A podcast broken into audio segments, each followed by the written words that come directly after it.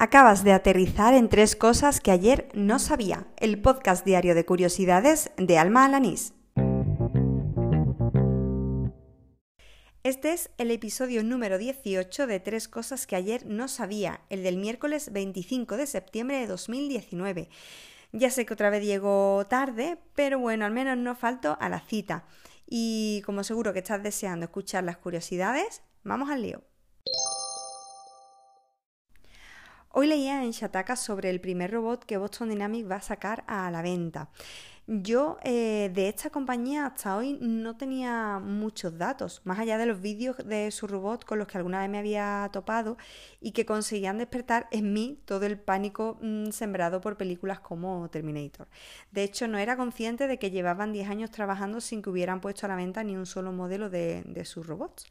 El robot en cuestión que sacan ahora al mercado se llama Spot y tiene la forma de un cuadrúpedo, ¿vale? De, un animal que va a cuatro, a cuatro patas.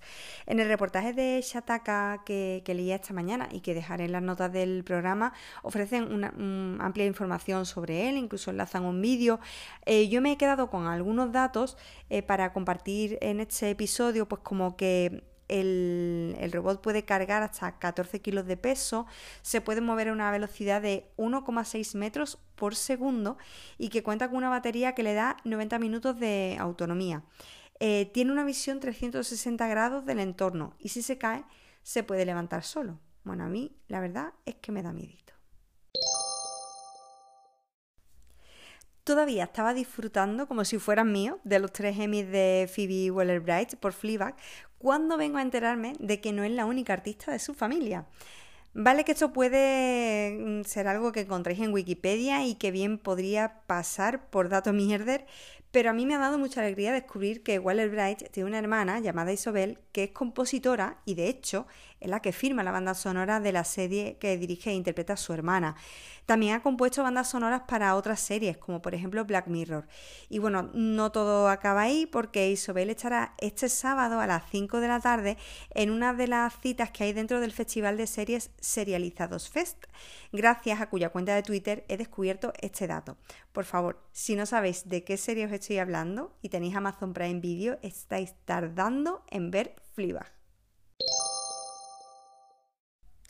Hace algún tiempo, en una conversación con alguien que ahora mismo no recuerdo, pues me comentaba esta persona que estaba súper enganchada a una aplicación que le permitía ver en tiempo real el tráfico aéreo en todo el mundo. Bueno, pues hoy he descubierto que existe algo muy similar para el tráfico marítimo. La web en cuestión se llama, como no podía ser de otro modo, marinetraffic.com y bueno, solo con echar un vistazo ya alucinas con la cantidad de barcos que están en circulación al mismo tiempo por todo el planeta. Estuve un rato navegando por la web y en algunos momentos llegaba a ser algo casi hipnótico.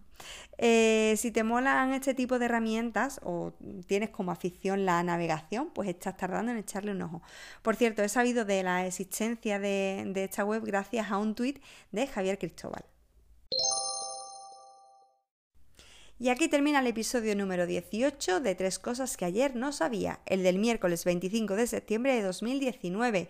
Antes de marcharme, lo que comento siempre, que me puedes seguir en anchor.fm, en Spotify, en iVoox o en tu podcast habitual si quieres añadir el enlace RSS de forma manual. A mí me encuentras en Twitter por el usuario arroba almajefi y ahí pues estoy disponible para que me cuentes pues curiosidades, eh, ideas, sugerencias para nuevos conocimientos o para darme feedback sobre este podcast. Te espero mañana, más o menos a esta hora. No me falles y ala, con Dios.